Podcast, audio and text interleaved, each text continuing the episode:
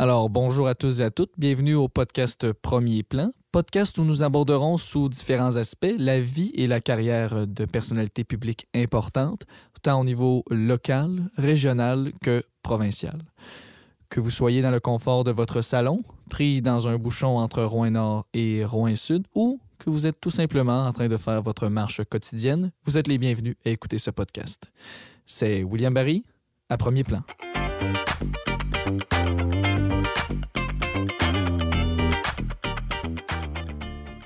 Bonjour, bienvenue à tous nos auditeurs et auditrices. Aujourd'hui, nous avons l'honneur euh, de recevoir euh, M. Jean-François Lisée. Je vais laisser euh, s'introduire.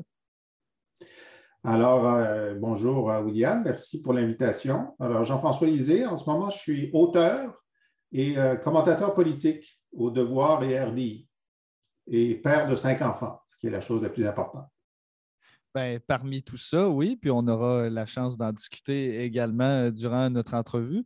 D'abord, si on peut aller euh, directement euh, dans le vif du sujet au niveau des questions, c'est sûr que c'est une habitude qu'on a au podcast ici de d'abord présenter l'individu, l'être humain derrière le politicien, mais à l'occurrence aussi la provenance et ce qui a forgé l'individu. Donc peut-être vous parler d'où vous êtes venu, de ses beaux attraits et tout ça. Alors, je suis venu d'une région et d'une ville très singulière, c'est Tetford Mines. Alors, Tetford Mines, qui est une ville minière d'amiante, enfin, qui était donc un, très gros producteur d'amiante, pas très loin de la ville d'Asbestos. Asbestos veut dire amiante. Alors, euh, donc, c'est une ville qui était à la fois marquée par euh, sa réalité minière, sa réalité syndicale extrêmement forte euh, sur les questions salariales, mais sur les questions de santé et sécurité, évidemment. Et moi, dans ma famille, euh, ben, mon père était un entrepreneur, épicier, entre autres. Il y a eu un hôtel, il y a eu, euh, il était vendeur de maisons mobiles, il était dans l'immobilier. Donc, euh, j'ai vécu avec lui, puis j'ai travaillé dans plusieurs de ses entreprises. et ma mère était féministe. était mère à la maison, féministe. Elle a fait des, des études, même lorsqu'elle était, je ne sais pas, dans la trentaine, la quarantaine, et retournée au cégep. Alors donc, j'avais un père entrepreneur, une mère féministe. J'étais dans, dans une ville très syndicaliste et euh, assez péquiste aussi. Donc, je me suis, euh, dans mes études, je me, suis, intéressé tout de suite à la politique. On parlait beaucoup de politique à la maison, beaucoup de politique. Ma famille était plutôt bleue, c'est-à-dire à, l'époque Union nationale, début des années 60, euh, mais il y avait des rouges dans la famille élargie. les, les, étaient fédéralistes, les cousins étaient péquistes. Euh, donc, on parlait, la, politique faisait partie de nos vies. Et euh, même étudiant, ben, je me suis impliqué au journal étudiant à l'école secondaire, euh, aussi au cégep. On a eu une grève à l'époque sur les prêts bourses. Hein. comme chaque génération, chaque cohorte d'étudiants, grève sur les prêts bourses. Et, et j'ai commencé à faire du journalisme étudiant et du journalisme local.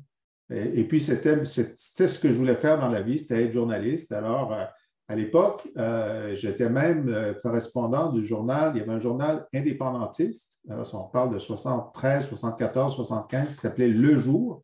Et j'étais le correspondant à Tetford du jour. Alors, correspondant parce que le jour n'avait pas les moyens d'avoir des correspondants, donc je travaillais gratuitement parce que, en fait, j'aurais été prêt à payer pour qu'ils publient les articles tellement je trouvais ça extraordinaire à mon âge, j'avais 16-17 ans, d'être publié dans un journal national. Euh, c'était en soi, en soi ma, récompense. Ben oui, ben c'est pas un peu dire de pouvoir en discuter également, d'avoir euh, été publié à de nombreuses reprises à cet âge-là. Peut-être maintenant, si on peut faire également du pouce sur euh, la circonscription que, que, vous avez représentée, mais d'un côté davantage de parlementaire, je pense que Peut-être on pourra en discuter euh, brièvement, comme vous pourriez également étaler une réponse davantage longue sur cette question-là, euh, en question euh, la circonscription de Rosemont.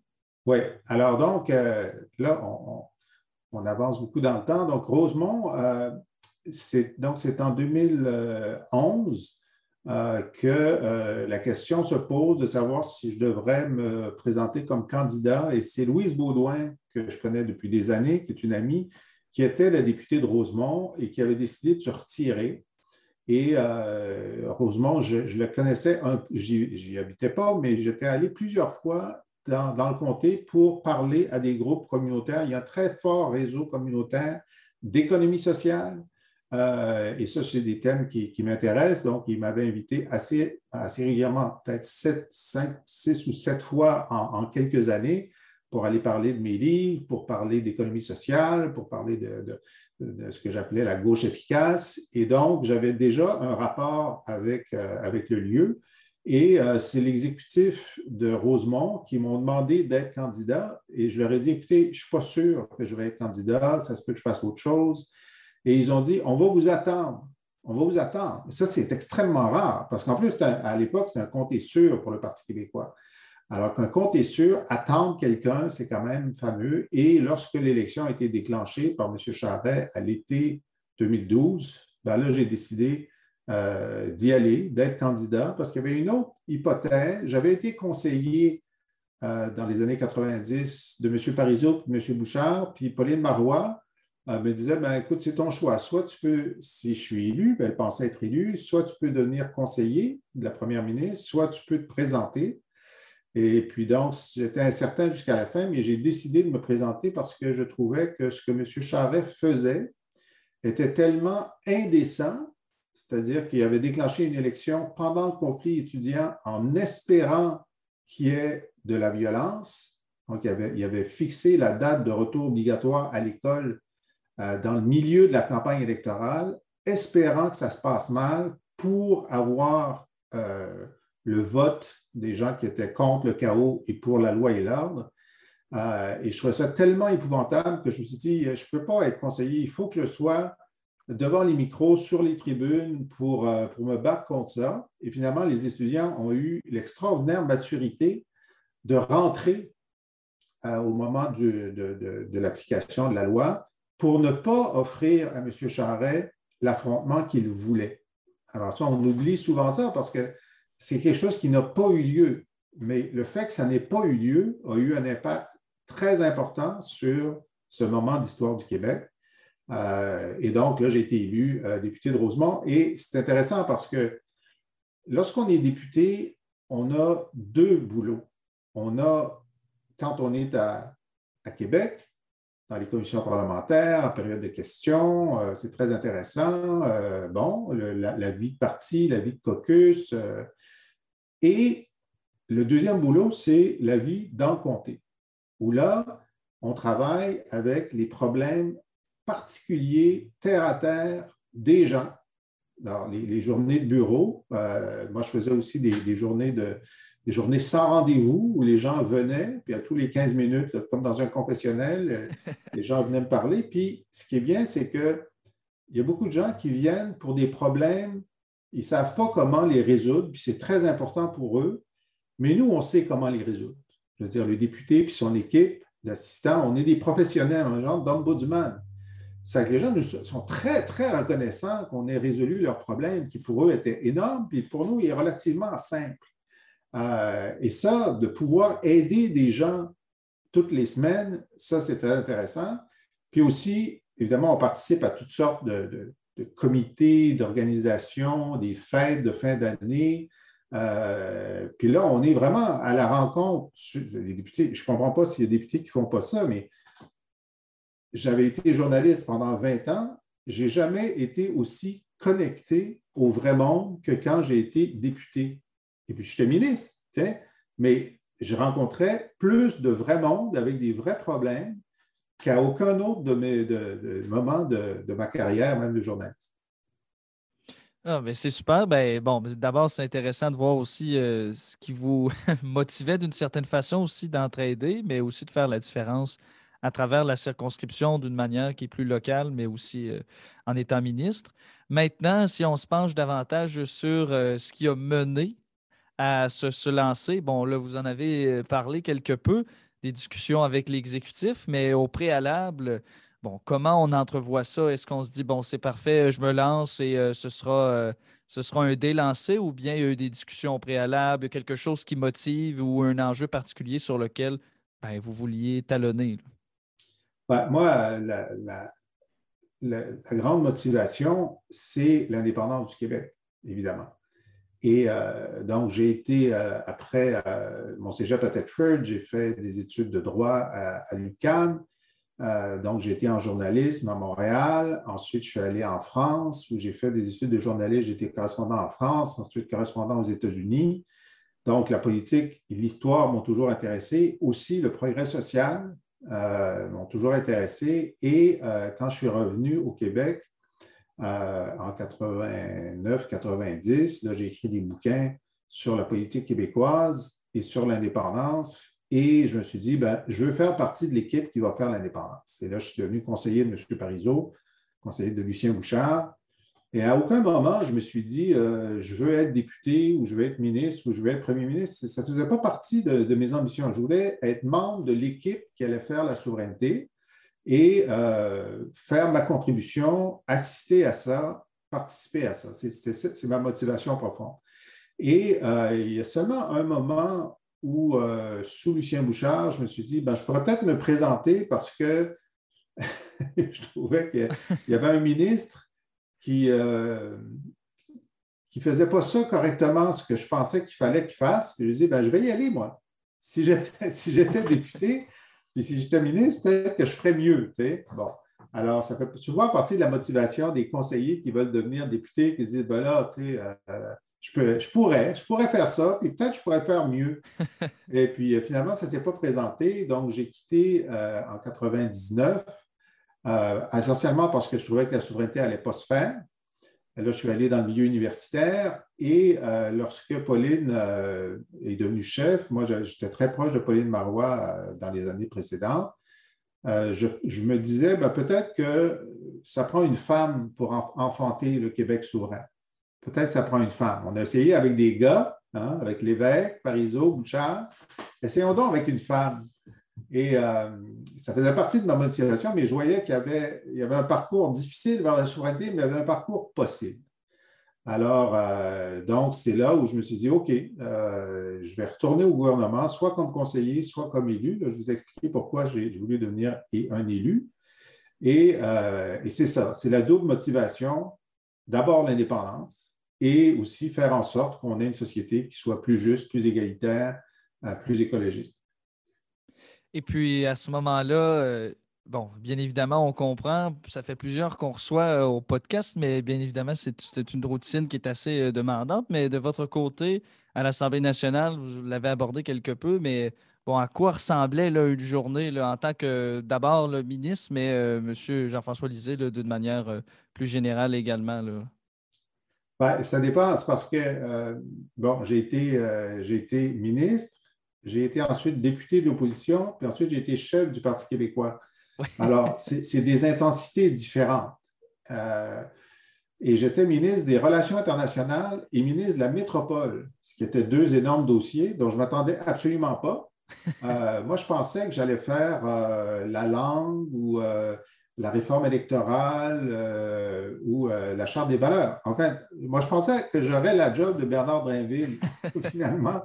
Puis quand, euh, Mme Marois m'a dit, bon, on voudrait que tu fasses les relations internationales, bon, j'avais été correspondant international, j'ai fondé et co-dirigé un, centre d'études internationales à l'Université de Montréal, le CERIUM, donc il y avait de la logique là-dedans. Mais la métropole, je ne m'étais jamais intéressé à la politique municipale. Alors, j'ai dit, je ne pense pas que je, que je devrais faire ça. Puis elle dit, non, mais on pense que tu es capable, etc. Bon, là, j'ai dit seulement si. Puis là, j'ai nommé deux personnes dont je savais qu'elles étaient beaucoup plus compétentes que moi en, question de, métropole. Je dis seulement si, il y en a un qui est mon euh, sous-ministre, puis qu'il y en a un qui est mon chef de cabinet. Là, au moins, ils vont pouvoir me dire quoi faire. C'est bon. Alors, ça a été extraordinairement intéressant être ministre de la métropole. J'ai beaucoup appris, mais euh, je partais de loin, disons. Alors, donc, euh, ce qui fait que, comme ministre des Relations internationales, euh, j'étais souvent à l'étranger aussi. J'étais souvent à l'étranger et Pauline insistait pour que je sois toujours euh, au Conseil des ministres, qui est le mercredi. Alors, donc, souvent, je faisais des visites de trois jours. Il fallait que je revienne pour le mercredi. Alors, voilà. Donc, ça, c'est. et donc, tu ne pouvais jamais prévoir de prendre une demi-journée de battement pour pour t'adapter euh, au décalage horaire. Hein? Alors, on faisait semblant que ça n'existait pas, le décalage horaire. Euh, c'est à partir du moment où tu fais semblant, il n'y a pas de problème. et beaucoup de café. mais alors, la journée, la journée commence, évidemment, la période de questions, quand on est au pouvoir ou dans l'opposition, est un moment très, très fort de la journée. je, vais faire la journée comme, comme chef. Alors, donc, les, chefs de parti font un point de presse entre 7h30 et 8h30. Donc, il faut arriver à 7 h ou avant, puis savoir de quoi on va parler. Parce que c'est pas tout de se présenter devant le micro, il faut savoir de quoi on va parler. Alors, lorsqu'on est rendu là, c'est sûr qu'on connaît les dossiers, euh, on a suivi de près, puis donc, euh, c'est rare qu'on commence à zéro sur un nouveau dossier. Donc, euh, quel est le dernier développement? Qu'est-ce qu'il y a dans les journaux du matin? Est-ce qu'on a une proposition à faire? Euh, il y a de la planification et de l'improvisation. C'est, euh, je dirais qu'il y a 30% de planification puis 70% d'improvisation. Euh, alors là, donc, on rencontre les journalistes. Ensuite, on rencontre le caucus, donc tous les députés de son parti, pour discuter des questions qu'on va poser. et là, il y a un comité qui s'est réuni en parallèle, qui vous propose des questions. le caucus en discute. Qu'est-ce qui est le plus important? Qu'est-ce qui n'est pas important? Et puis là, on décide des questions et là, on s'en va écrire nos questions parce qu'elles ne sont pas écrites. Alors donc, on s'en va écrire nos questions. Le chef de l'opposition pose les premières questions. Et, euh, là, ben, avec des conseillers, ben, on a besoin des faits, quels chiffres on va utiliser, comment on va formuler ça. On se pratique parce que la question doit durer une minute 15. Puis après une minute 15, ça s'arrête, le micro s'arrête.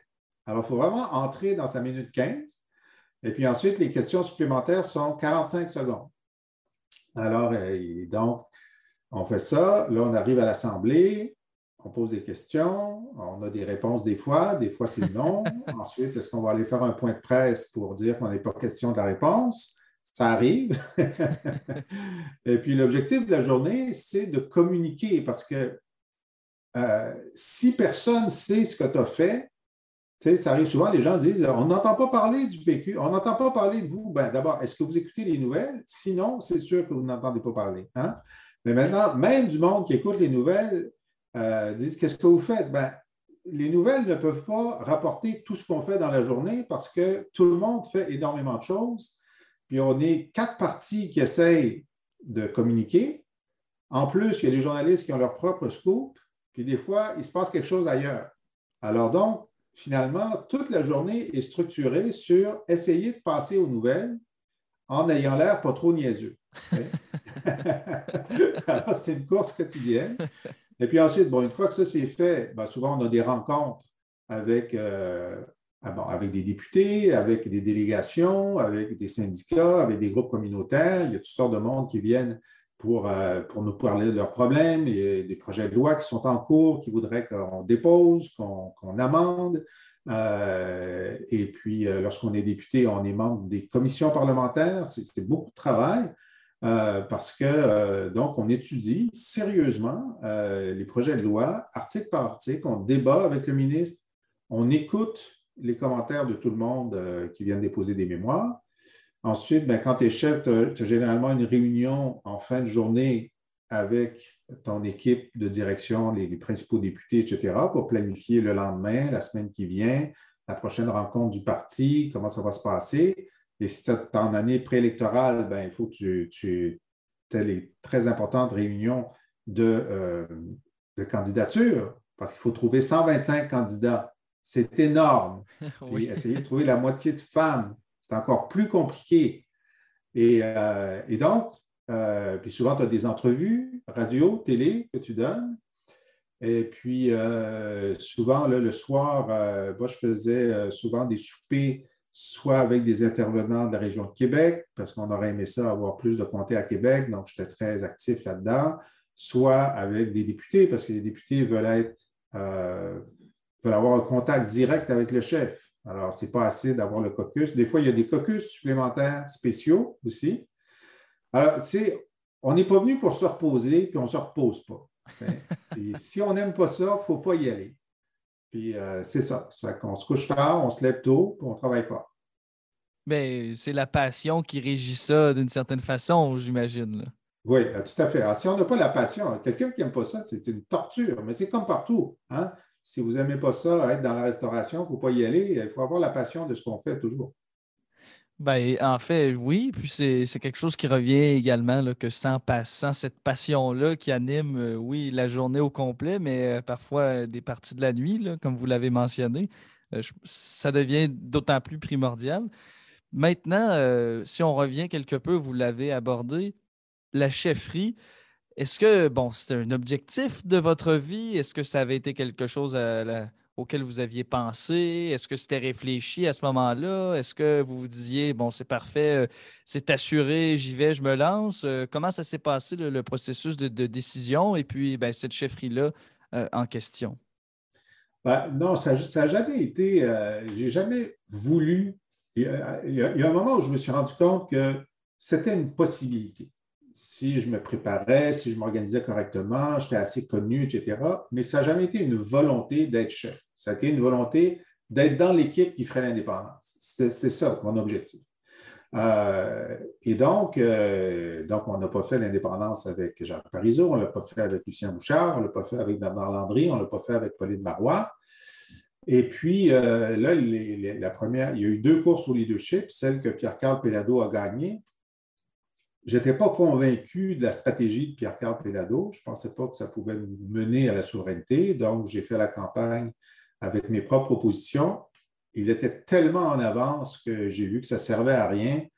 Il y a un moment où je me suis dit, euh, il va gagner, puis il va gagner très fort. Alors, euh, puis je voyais tous les militants qui travaillaient avec moi l'hiver à faire du porte-à-porte, -à, faire signer des cartes de membres, etc à un moment donné, ça ne sert plus à rien. Puis je lui ai dit, non, non, arrêtez là, euh, je ne gagnerai pas. Puis personne d'autre va gagner, sauf Pierre Carl. Puis je me suis rendu compte de ça, je me souviens.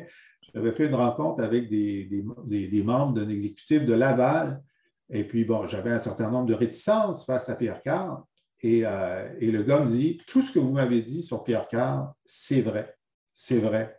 Tout ce que vous me dites qui sont ses faiblesses. Et donc, c'est d'autant plus important que vous l'aidiez. Que vous l'aidiez. là, je vous dis, si les gens sont déjà convaincus de tes arguments, puis que ça ne les fait pas changer d'avis sur leur vote, ben là, tu t'en vas nulle part. OK? Alors, euh, donc, on a eu notre moment Pierre Carpellado. Pierre Carl a démissionné euh, à cause des problèmes de garde avec euh, Julie Snyder, euh, avec qui il était séparé. Puis là, il y a eu une autre course. Puis là, moi, à l'époque, à tort ou à raison, je disais, si on propose comme parti d'avoir un référendum dans le premier mandat, on va perdre. L'important, c'est de prendre le pouvoir, d'utiliser le premier mandat pour préparer notre, notre, notre projet souverainiste et de, une fois qu'on va avoir fini le premier mandat, de faire l'enjeu de l'élection suivante, l'indépendance. Sinon, on n'y arrivera pas. Alors, je me suis dit, s'il y a un autre candidat qui dit ça, parfait. Mais là, je voyais les autres candidats, Alexandre Cloutier, euh, Véronique Yvon, euh, euh, qui ne disaient pas ça. Ben, je dis, si personne ne le dit, je vais le dire, parce que moi, mon objectif, c'est que ça marche. OK? Je ne suis même pas sûr que ce que je vais dire va marcher, mais en tout cas, je pense que ça a plus de chances que autres. C'est pour ça que je suis allé. C'est pour ça que je suis allé. Et, euh, parce qu'au début, il n'y en était pas question. Euh, puis là, j'ai vu, mais il n'y a personne qui a le courage de dire ça ou, la conviction. Mais je pensais qu'il y avait la conviction, mais pas le courage. Alors bon, je dis, si on ne dit pas franchement que c'est comme ça, donc j'ai chassé les libéraux, réussir l'indépendance dans cet ordre. C'est ça. Premier mandat, deuxième mandat. Dans cet ordre. C'est ça mon truc. Et, euh, et quand j'ai commencé à dire ça, les gens étaient très réticents. Puis petit à petit, finalement, vous avez raison. Il faut chasser les libéraux et ensuite faire l'indépendance. Puis c'est comme ça que j'ai gagné la course. Euh, et, euh, et c'était, ces courses-là, c'est une expérience extraordinaire parce que quand on est dans un parti, il y en a qui a un programme, qui a un chef, on a des désaccords, on en parle en caucus, on en parle au chef, on mais on n'en parle pas à l'extérieur. Puis on participe à la définition de la politique, mais on n'a pas le dernier mot. Mais là, quand tu es dans une campagne au leadership, là, tu es complètement libre de, de, présenter tes idées, puis de dire ce que tu veux. euh, c'est le moment de la grande liberté au sein d'un parti politique. Mais là, si tu gagnes, ben là, ce sont tes idées qui deviennent prédominantes dans le parti. Alors moi, j'ai trouvé ça très, très, très intéressant parce que ça combinait, disons, mon indépendance politique et intellectuelle euh, avec, euh, bon, une course. Puis c'était une course d'été en plus, c'était très bien, c'était en, juillet ou septembre.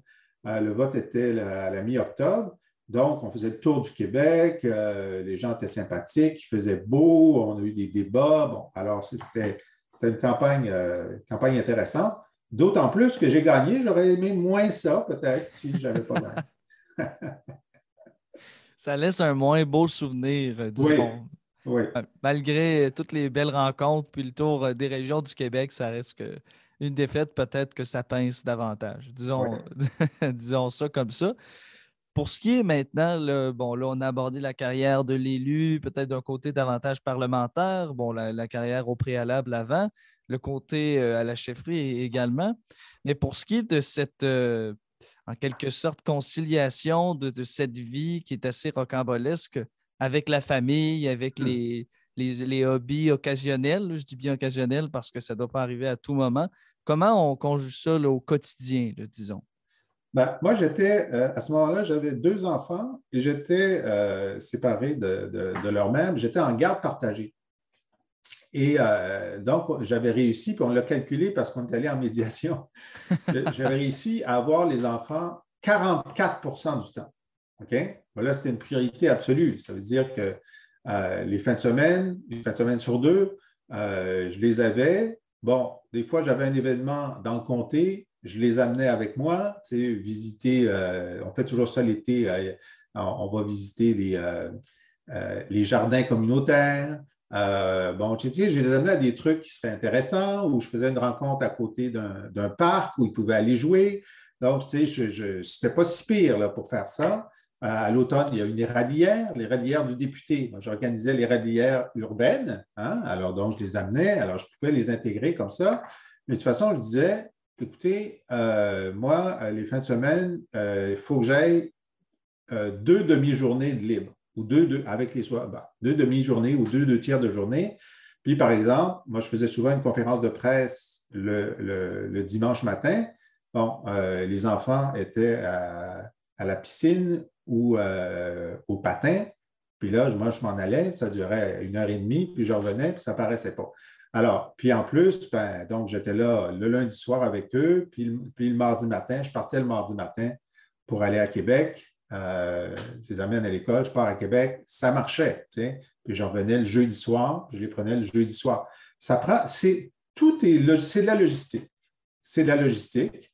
Mais moi, bon, mes seuls hobbies, c'était les hobbies des enfants. C'était faire les devoirs, écouter des émissions ensemble, aller faire du patinage l'après-midi, euh, aller. Euh, j'ai vu des films pour enfants pendant ces années-là. il y a tout un bout de, cinéma. Moi, j'adore le cinéma. puis j'en parle dans mon blog, je fais des, suggestions puis sur mes réseaux sociaux. Mais il y a tout un bout là, où ça me manque. Il me manque un bout de cinéma, des lectures de, la littérature pendant ces années-là, j'ai tout sauté. Là. J'ai, seulement lu pour mon travail. mais, euh, mais c'est ça. Donc, c'est possible. C'est possible euh, si on s'organise correctement. Ben, j'imagine aussi que ça prend une certaine collaboration puis un petit peu d'entraide, mais euh, bon, j'imagine, puis je vois aussi dans la discussion qu'on a présentement que finalement, ben, ça s'est bien, bien conclu. D'ailleurs, j'imagine bien, bien réussi d'une certaine façon. Mais j'imagine quand même, puis peut-être vous allez vouloir le souligner, que ça reste un métier qui est tout de même assez éprouvant euh, d'une certaine façon. On parlait de, passion, bon, bien évidemment, mais tout de même, j'imagine que, que ce métier-là est à recommander à tous pour l'implication sociale, mais tout de même, pour le métier en tant que tel, ça reste quelque chose d'éprouvant. Oui, mais euh, vous savez, il y a des artistes euh, qui travaillent 80 heures par semaine sur leur art. il, y a des, gens qui sont dans des euh, qui sont des cadres d'entreprise, tous les entrepreneurs. Tous les entrepreneurs euh, font des heures incroyables aussi. Alors, ce n'est pas spécial à la politique. Ce qui, est spécial à la politique, surtout si on est euh, très exposé comme ministre ou chef, c'est que c'est comme si on avait une pièce de théâtre tous les jours avec les critiques le lendemain dans le journal tous les jours. donc, tu es, vraiment exposé. Puis il y a des gens qui sont payés pour dire du mal de toi. C'est même pas, c'est pire que pour quelqu'un qui joue au, théâtre parce que si tu es au pouvoir, l'opposition, son objectif, c'est de convaincre les gens que tu es mauvais. C'est ça son objectif. Et puis, les journalistes, euh, ils ne sont pas payés pour te faire plaisir, ils sont payés pour informer, puis euh, ils sont payés pour être sceptiques. OK? Alors, ils sont très sceptiques. Donc, c'est nulle part ailleurs dans, dans, la vie sociale ou dans la vie économique. Sais, bon, quand tu es en économie, tu as, des concurrents, évidemment, mais ce n'est pas la même chose. Ils ne sont pas là tous les jours en train de te critiquer. Ils essayent de te voler des clients, mais bon. Alors, c'est donc si vous avez. De toute façon, la couenne, on la développe. C'est la première fois que quelqu'un est critiqué en public dans un journal, c'est une expérience.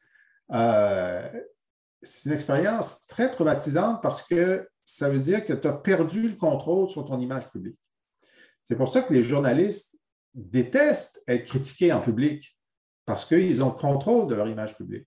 Euh, alors donc, mais pour les, pour les politiciens, on se rend compte que ben, ça va être comme ça tous les jours. Tous les jours, tu, vas perdre le contrôle de ton image. Donc, il faut que tu vois cumulativement, est-ce que les gens ont une bonne opinion de toi, malgré le fait qu'il y a du monde qui sont payés pour dire que tu es mauvais?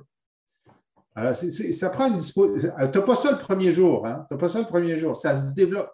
Ça se développe dans ta carrière.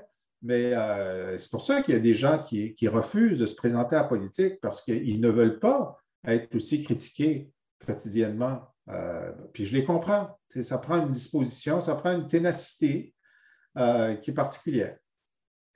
J'imagine. Et puis peut-être en guise de, dernière question, c'est aussi quelque chose qu'on a l'habitude de faire ici, c'est de souhaiter. bon, là, dans le cas où c'est des élus, bien, on demande qu'est-ce que on pourrait leur souhaiter. Mais j'avais envie également, puisque votre réflexion est, bon, d'une part critique, mais aussi très intéressante sur, cette, euh, sur cet enjeu-là, par rapport à l'indépendance, bien, selon vous, où on en arrivera, mais également, euh, qu'est-ce qu'on pourrait souhaiter euh, en vertu d'une indépendance qui pourrait être potentielle ou qui, est, qui, est, lointaine? D'abord, votre point de vue sur l'indépendance actuellement, mais également ce qu'on pourrait souhaiter là, à un Jean-François Lisée qui, bon, je, l'estime, est probablement toujours indépendantiste. Bien sûr, bien sûr, absolument. euh, ben, écoutez, moi, quand on me demande euh, est-ce que tu vas revenir en politique, je dis moi, c'est toujours la même réponse. Moi, je veux faire partie de l'équipe qui va faire la souveraineté. Alors, si on ne sait pas cette semaine, ça ne semble pas imminent, mais s'il y a une équipe qui est en position de faire la souveraineté, euh, je, vais, vouloir en faire partie comme conseiller, comme n'importe quoi. C'est bon, ça c'est ça. Maintenant, euh, on est à la merci de l'imprévisible sur la question de la souveraineté. Il y a une époque où euh, je faisais une conférence qui s'appelait Pourquoi la souveraineté est probable? et je montrais les tendances de fond et tout ça. Puis aujourd'hui, si je la refaisais, je dirais mais pourquoi la souveraineté est possible? Je ne pense pas qu'elle soit probable, mais elle est possible, ou du moins, elle n'est pas impossible. Alors, ce sont des nuances qui sont quand même assez riches et je me dis, ben, la fracture entre Québec et le Canada est toujours aussi forte. Euh, j'écrivais dans une chronique du Devoir récemment que André Pratt, qui est fédéraliste, lui, il pense que si la Cour suprême invalide la loi sur la laïcité, ça pourrait créer des conditions de l'indépendance. C'est possible. Peut-être que oui, peut-être que non. Donc, ça, c'est quand même dans un avenir proche. Ça devrait se passer en 2025 ou 2026. Alors ça, ça va être un, moment qui pourrait être porteur pour l'indépendance. Euh, moi, j'espère que ça va arriver avant la fin de mes jours. Ben, ça peut peut-être arriver avant la fin de, vos jours. Euh, mais c'est ça, c'est un avenir potentiel. Hein. C'est un avenir potentiel du Québec. Si les conditions sont réunies, si les bonnes personnes sont au bon moment, si on pose les bons gestes, si nos adversaires posent les mauvais gestes, parce que de toute évidence, on n'est pas comme dans les pays baltes où euh, ils attendaient euh, que les, tanks russes s'en aillent pour devenir indépendants, puis ont voté pour à 80% Donc, on n'est pas un peuple qui a une volonté indépendantiste forte. Ça va passer à une petite majorité quand ça passera, puis il faut que les conditions soient réunies. Ce n'est pas une certitude, c'est une possibilité. Ben oui, euh, en effet, ben, ça a été intéressant de, vous entendre là-dessus d'une part, mais aussi ben, je, vous remercierai pour le temps que vous nous avez donné pour cette entrevue-là dans son ensemble. Ben, c'était très riche, mais aussi c'est toujours vraiment intéressant de, voir d'abord des gens passionnés, mais aussi qui, qui ont vécu le métier à fond de la caisse. C'est toujours très enrichissant. Merci beaucoup pour ça. Ben, je vous remercie et je vous souhaite bonne chance pour la suite. Ben, merci. Puis on remercie également tous nos auditeurs et nos auditrices euh, pour l'écoute.